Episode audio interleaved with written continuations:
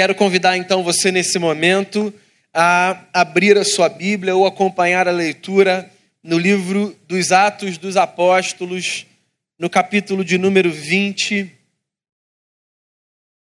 Eu quero ler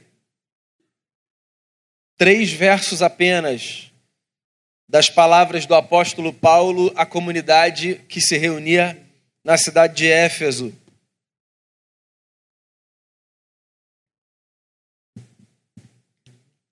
E eu quero ler do verso 33 ao verso 35.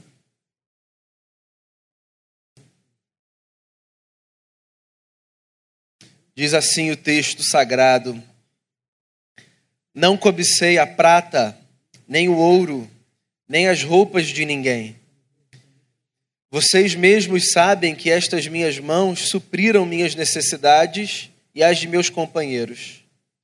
Em tudo que fiz, Mostrei-lhes que, mediante trabalho árduo, devemos ajudar os fracos, lembrando as palavras do próprio Senhor Jesus, que disse: a maior felicidade em dar do que em receber. Senhor Jesus, que a tua palavra, lida nesse texto e anunciada a partir desse momento, encontre espaço para dar frutos de vida no nosso coração perdoe os nossos pecados. Fale com a gente, não porque a gente mereça ouvir alguma coisa, mas por causa da bondade do Senhor. Que os nossos ouvidos estejam atentos, que o nosso coração esteja aberto que de ti a gente receba o que vem das tuas mãos, porque o que vem das tuas mãos sempre é para que a gente cresça. E essa é a minha oração por mim, pelos meus irmãos e irmãs, em nome de Jesus. Amém. Vocês sabem, eu me lembro da primeira vez que eu realizei na vida a graça e a alegria de ganhar presente. Se tem uma coisa que toda criança gosta é de ganhar presente, certo? Na verdade, eu acho difícil que em algum momento da vida a gente deixe de gostar de ganhar presente. Porque ganhar presente é uma coisa muito boa. E eu acho que eu tinha por volta de quatro ou cinco anos quando no aniversário eu realizei que as pessoas me davam mais presente naquela ocasião do que em qualquer outro período do ano. E eu me lembro de uma fala minha para minha mãe no final da festa, com todos os presentes que eu tinha recebido, eu disse assim: eu que vou escolher agora qual vai ser a minha próxima festa de aniversário. Pensando que aniversário fosse uma coisa que você pudesse organizar, sei lá, duas semanas depois do que você acabou de comemorar. A ideia de ganhar um monte de presente me fascinou tanto que eu já queria agendar a próxima festa daqui a dois anos. Oh, daqui a duas semanas. É só para ver se você estava acordado. Daqui a duas semanas. O tempo vai passando, a nossa relação com os presentes, ela vai ganhando outros contornos, certo? A gente prefere estar com amigos do que ganhar materiais. A gente dispensa grandes festas, porque a gente descobre o valor dos pequenos encontros. Às vezes a gente diz coisas do tipo: nesse aniversário eu não quero que você traga nada para mim. Se você puder ajudar uma instituição, faça isso, você vai alegrar o meu coração. A nossa relação com a ideia do presente, ela ganha outros contornos na vida. Mas o fascínio com o recebimento de algo material ou imaterial, ele permanece. E a gente chama esse presente que a gente recebe de muitos nomes. No vocabulário religioso cristão, a gente chama presente de bênção. Então, bênção é para a gente qualquer presente que a gente receba da parte de Deus. Sempre que a gente se percebe favorecido por Deus, de alguma forma, a gente diz que a gente recebeu uma bênção. E como o próprio nome sugere, eu imagino que você saiba muito bem, sempre que a gente fala de bênção, a gente fala de uma coisa boa. Porque se não é uma coisa boa e é para fazer oposição à bênção, a gente vai chamar de maldição. Agora, a vida ela é tão complexa que, mesmo diante das coisas boas, a gente pode ter uma relação tão distorcida que, ao invés de bênção, elas se transformam numa maldição. Então, pensa só comigo. Existem coisas na vida que são essencialmente boas. Ponto. Qualquer pessoa olha para elas e diz assim: Isso é bom. Existem coisas na vida que são essencialmente ruins. Qualquer pessoa olha para elas e diz: Isso é ruim. E existem muitas coisas na vida que estão num campo de neutralidade.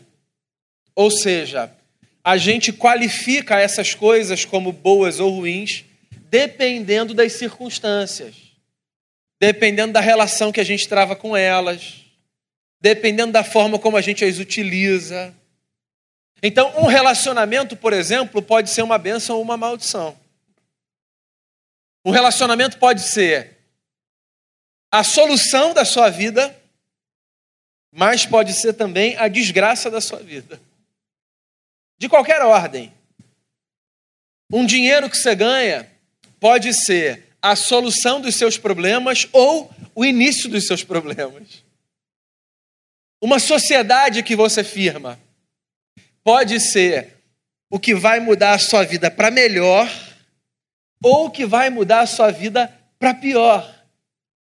Porque na nossa história, as coisas não são sempre tão objetivas, tão preto no branco.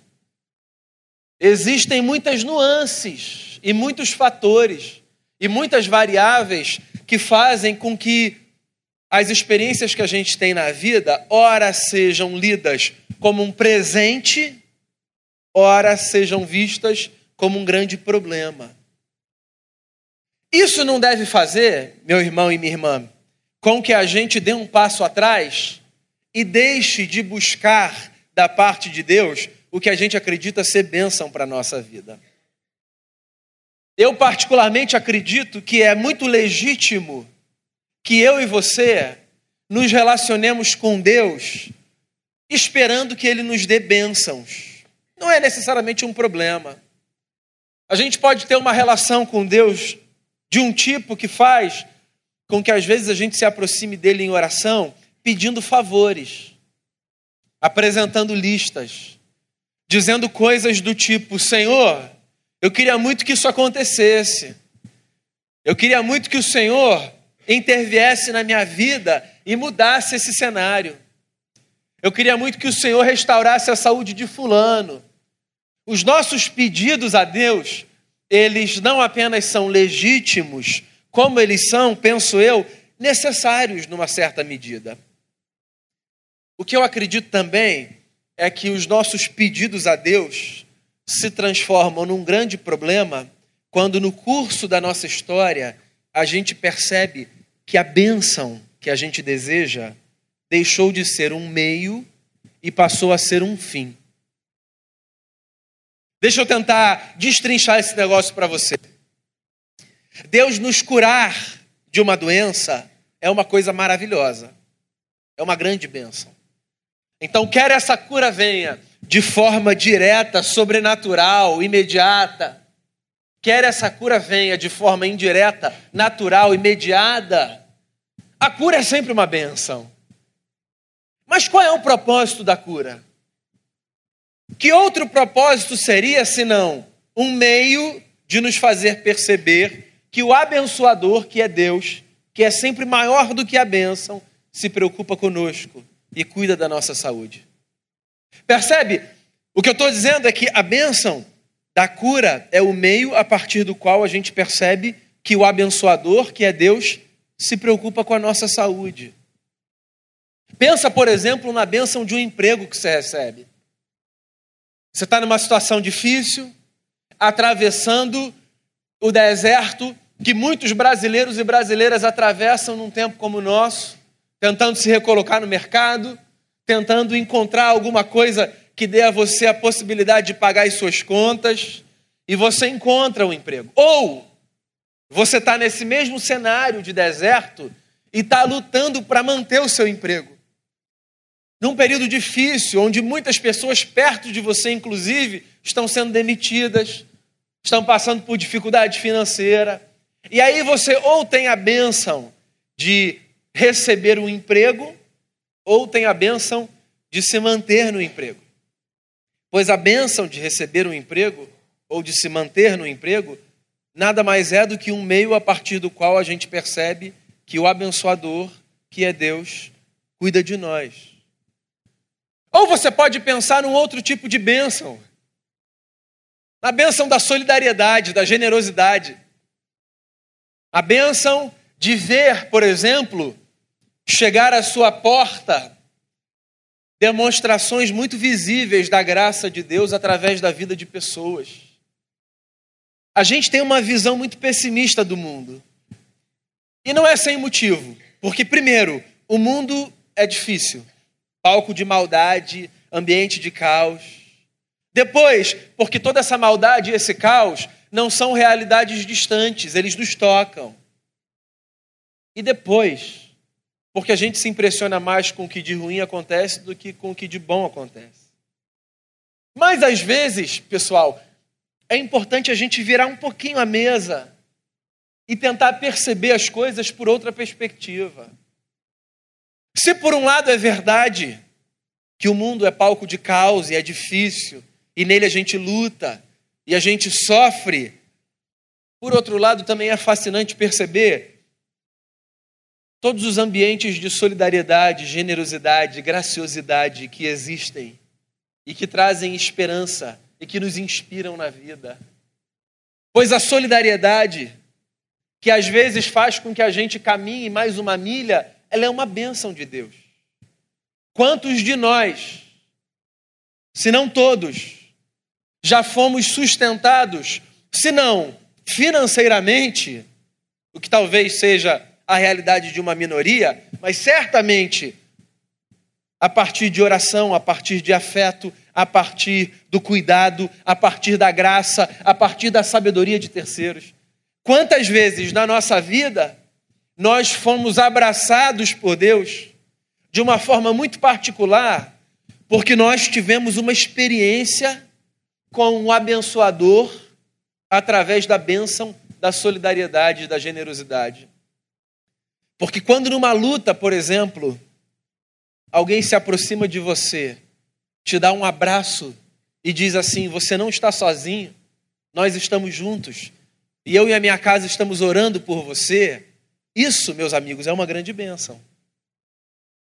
Quando na hora da dificuldade, naquela situação em que você não consegue perceber os cenários e não consegue discernir qual porta você vai atravessar, e você fica estagnado, e alguém aparece e te dá um conselho, uma palavra de sabedoria, e diz a você o seguinte: olha, eu não sei o que você vai fazer, mas eu penso que aquela porta ali faça um pouquinho mais de sentido.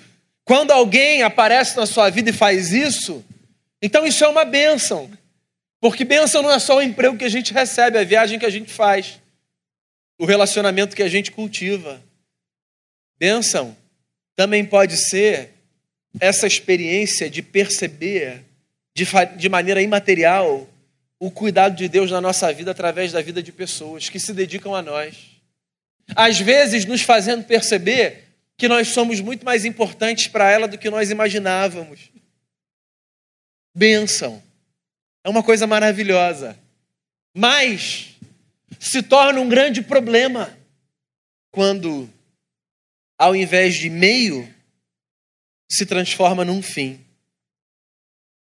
No ano de 2015, eu terminei a minha pesquisa de doutorado e parte da minha pesquisa de doutorado consistia em entrevistar 75 pessoas de três grupos distintos do cenário evangélico brasileiro e fazer a estas pessoas perguntas de muitos tipos para tentar entender como nas suas comunidades elas viviam a sua espiritualidade cristã. Eu não vou dizer a você, porque seria mentira, que em todas as entrevistas eu ouvi essa resposta. mas com segurança eu posso dizer a você que na maioria das entrevistas que eu fiz, eu ouvi uma fala comum a muita gente. Quando eu perguntava, por que, que você está na igreja?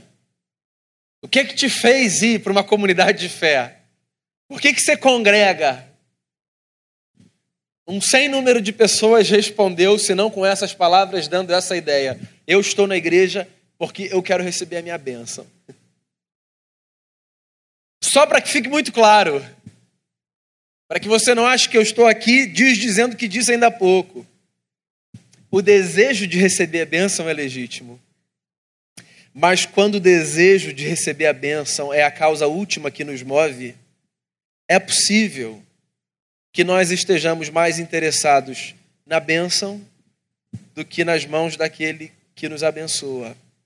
E se nós estamos então mais interessados na bênção do que nas mãos daquele que nos abençoa, isso significa que, mesmo que inconscientemente, nós invertemos o lugar de divindade na nossa vida, de tal forma que a bênção que eu desejo se tornou um Deus.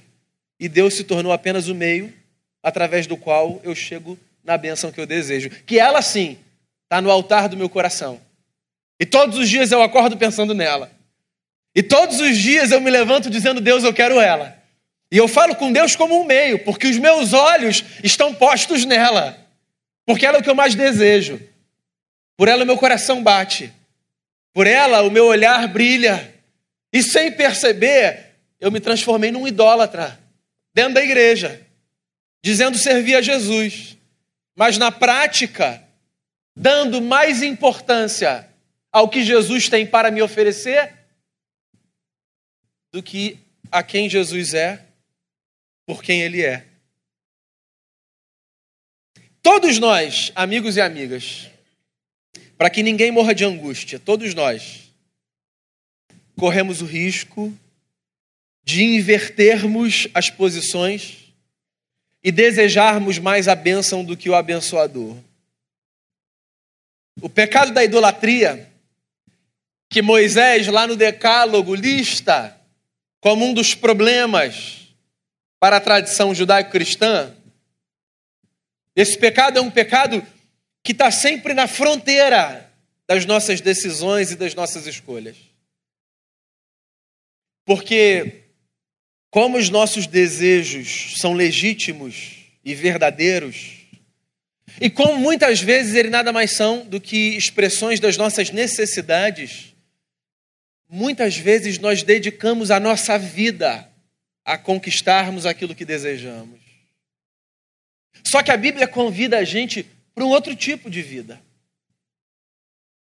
A Bíblia convida a gente para um tipo de vida que faz com que a gente cultive desejos, com que a gente desenhe projetos, com que a gente guarde sonhos no coração, sem, contudo, nos esquecermos que mais importante do que todos eles mais importante do que qualquer coisa que a gente possa receber é a presença do Deus que está conosco.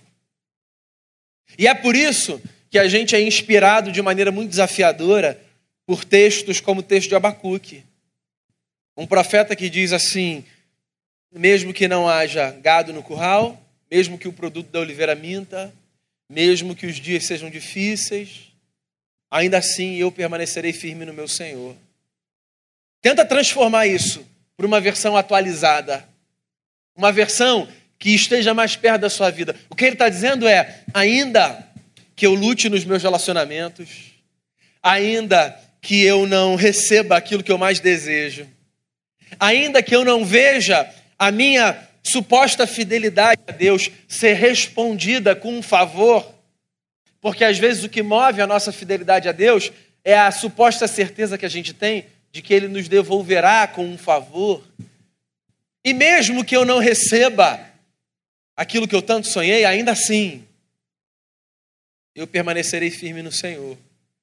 Porque a beleza da vida com Deus não está, primeiramente, naquilo que Deus pode fazer, mas naquele que Deus é. E Deus é esse ser maravilhoso que é fonte de bondade, cuja graça nos basta Então, o que a gente tem nesse texto é o apóstolo Paulo, depois de dois anos pastoreando a comunidade que se reunia na cidade de Éfeso, dando um discurso de despedida. E nesse discurso, Paulo fala muitas coisas, como, por exemplo, eu nunca deixei de pregar o conselho de Deus para vocês. Paulo fala sobre a importância daquela gente permanecer firme na palavra. E aí, aqui, nesse pedaço que eu li, Paulo fala um negócio que eu penso, irmãos e irmãs, ser fundamental para a gente combater o desejo de transformar a bênção no fim e Deus no meio. Paulo diz uma coisa simples, mas que pode mudar radicalmente o curso da nossa vida. Ele diz assim: mais bem-aventurado é dar do que receber. Paulo descreve de maneira um pouquinho mais sofisticada essa experiência quase que instintiva que a gente tem na vida quando, à medida que a gente vai crescendo, a gente se dá conta de que menos importante do que a festa cheia de presentes e amigos de escola é a possibilidade da gente reunir quem a gente ama para oferecer a eles aquilo que a gente tem para oferecer, que não necessariamente é o melhor, mas se é o que a gente tem para oferecer, basta. O que Paulo está dizendo é que o segredo da vida não está em buscarmos de maneira obstinada, obcecada e desesperada a bênção como um fim, como uma causa última. O que Paulo está dizendo é que a beleza da vida está em nós assumirmos o mesmo movimento que Deus assumiu. Deus deu de si. Deus ofereceu o seu filho. Deus nos deu o que ele tinha de melhor. No texto conhecido que está registrado no Evangelho segundo João, palavras de Jesus a um homem chamado Nicodemos, o que o mestre nos diz é que Deus ama o mundo de tal maneira que ele dá. Porque a expressão mais plena do amor é a doação. Eu não amo demais quando eu falo demais. Eu amo demais quando os meus gestos de doação são capazes de exprimir o desejo do meu coração de fazer com que o outro a quem eu dou ou a quem eu me dou seja abençoado. E eu acho que você sabe do que eu estou falando. Porque todo mundo aqui já teve a experiência de chegar num lugar, de entregar alguma coisa e de sair daquele lugar com a sensação de que você recebeu mais do que você entregou, mesmo que você não tenha levado para sua casa nada de material. Vai, quando você dá um presente para uma pessoa, que não é aquele presente que você compra cinco minutos antes da festa. Eu não sei se você é dessa pessoa, eu não sou, eu queria ser. Eu não sei se você é dessa pessoa que quando vai comprar um presente para alguém pensa e fala assim: Isso aqui tem a cara de Fulano. E aí você vai lá e você compra o presente da pessoa e você embrulha aquele presente e você chega lá e você dá o presente e você acerta. E você vê na cara da pessoa que você acertou. E aquela pessoa te devolve uma cara de satisfação, do tipo, era isso mesmo que eu queria? E você fica realizado, sabe? Eu não sou o cara que dá esse presente, eu não tenho essa sensibilidade, assim, de, de perceber, é isso tem a cara do fulano. Eu vou no fácil, eu vou ali no, no neutro. Tá, no que dá para trocar, no que. Mas tem gente que consegue, né? Chega lá. Você talvez seja como eu, não tenha essa habilidade, mas é possível que você já tenha recebido esse presente. E alguém já viu na sua cara essa satisfação. E você devolveu para aquela pessoa a alegria de ela voltar para casa sem nenhum presente, porque ela deu, mas com uma felicidade maior do que a sua que recebeu, porque ela viu a alegria no seu rosto e isso bastou. Vai, um outro exemplo. Você já deve ter feito algum ato de generosidade, de solidariedade, alguma coisa que você fez por alguém, numa instituição. É possível que você já tenha ido com um grupo da nossa igreja lá no Lar Samaritano. É possível que você já tenha participado de algum encontro do projeto Bom Combate aqui, acolhendo meninos. É possível que você já tenha feito alguma viagem missionária e você doou do seu tempo É possível que você já tenha distribuído um alimento para alguém em situação de rua, um casaco.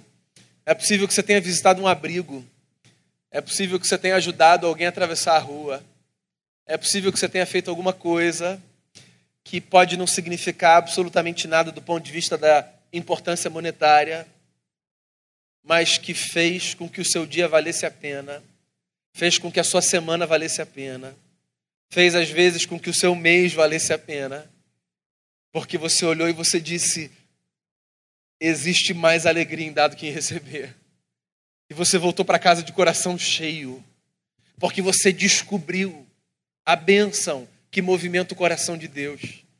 Porque a bênção que movimenta o coração de Deus não é o desejo de receber, você sabe que eu cresci numa geração que, do ponto de vista teológico, aprendeu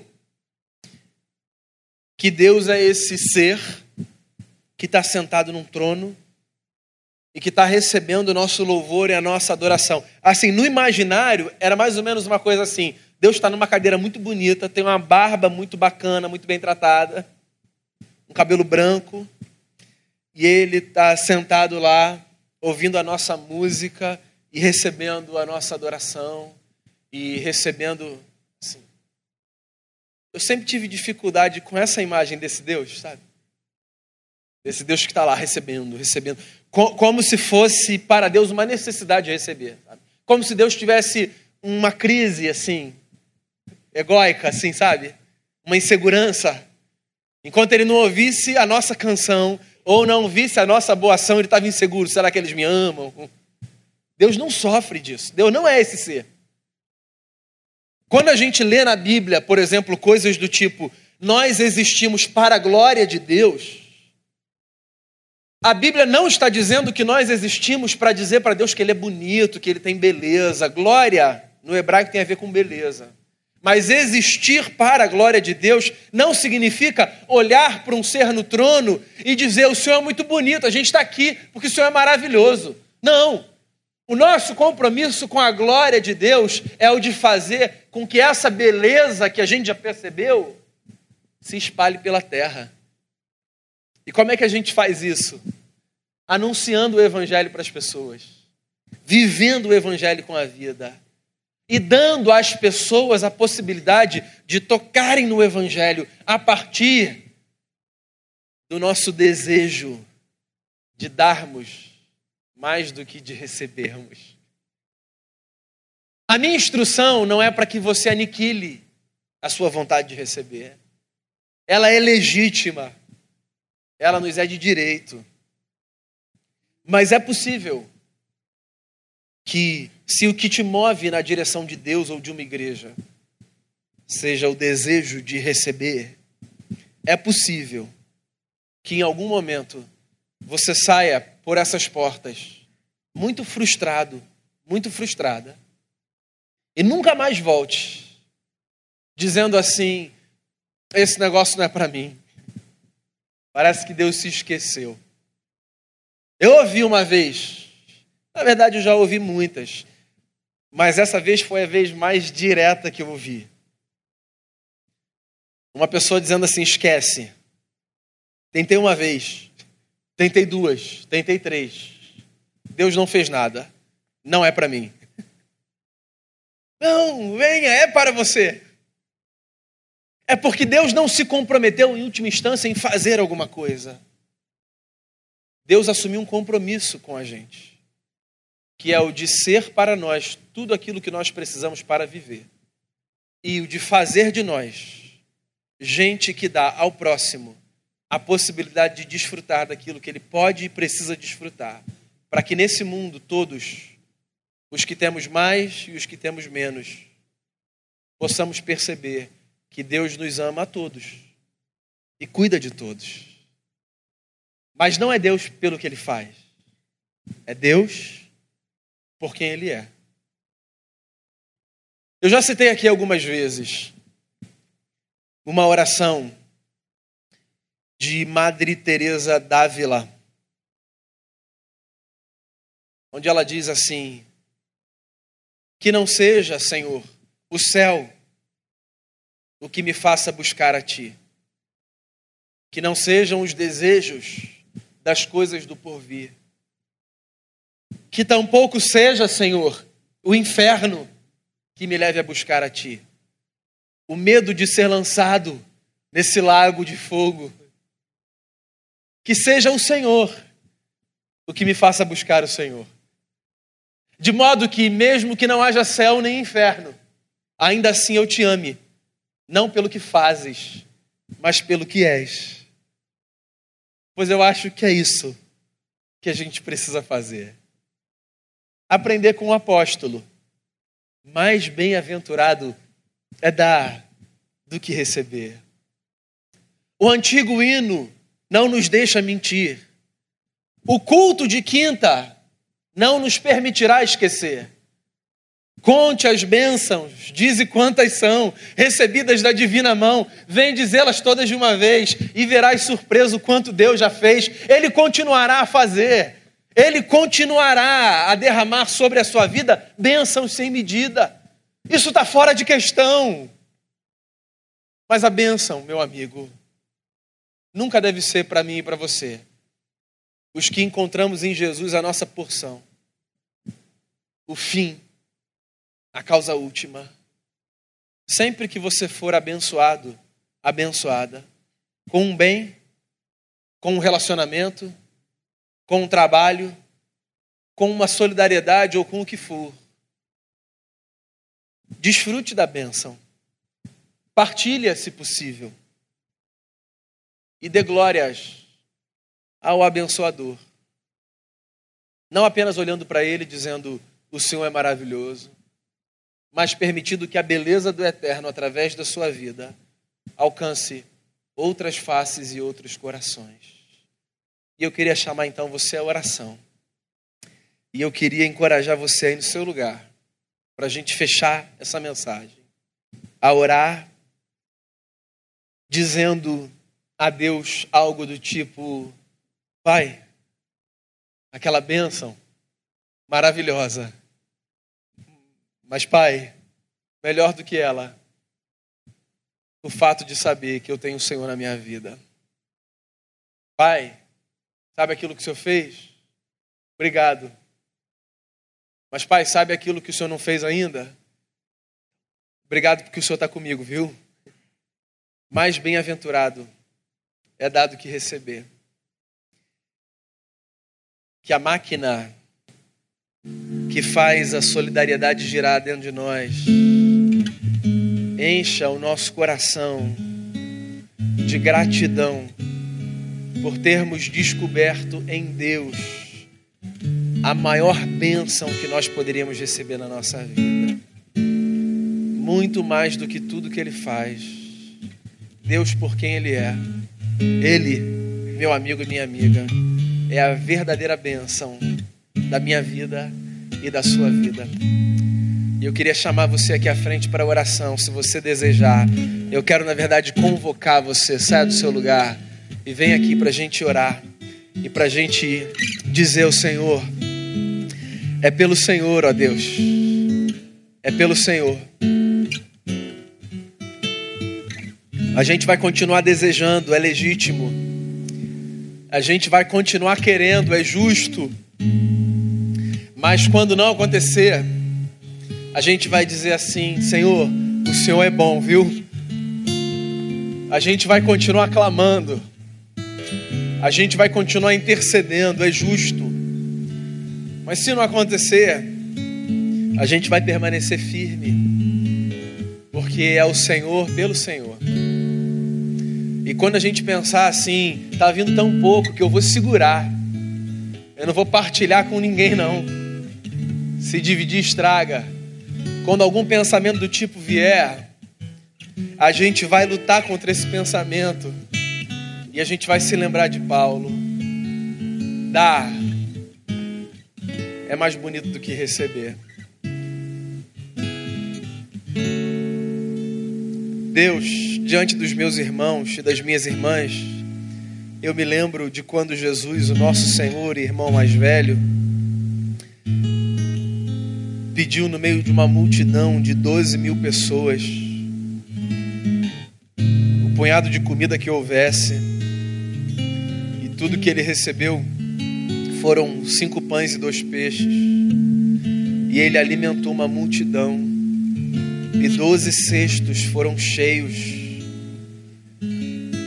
Porque um menino no meio daquela multidão acreditou que é mais, abenço... é mais bem-aventurado dar do que receber.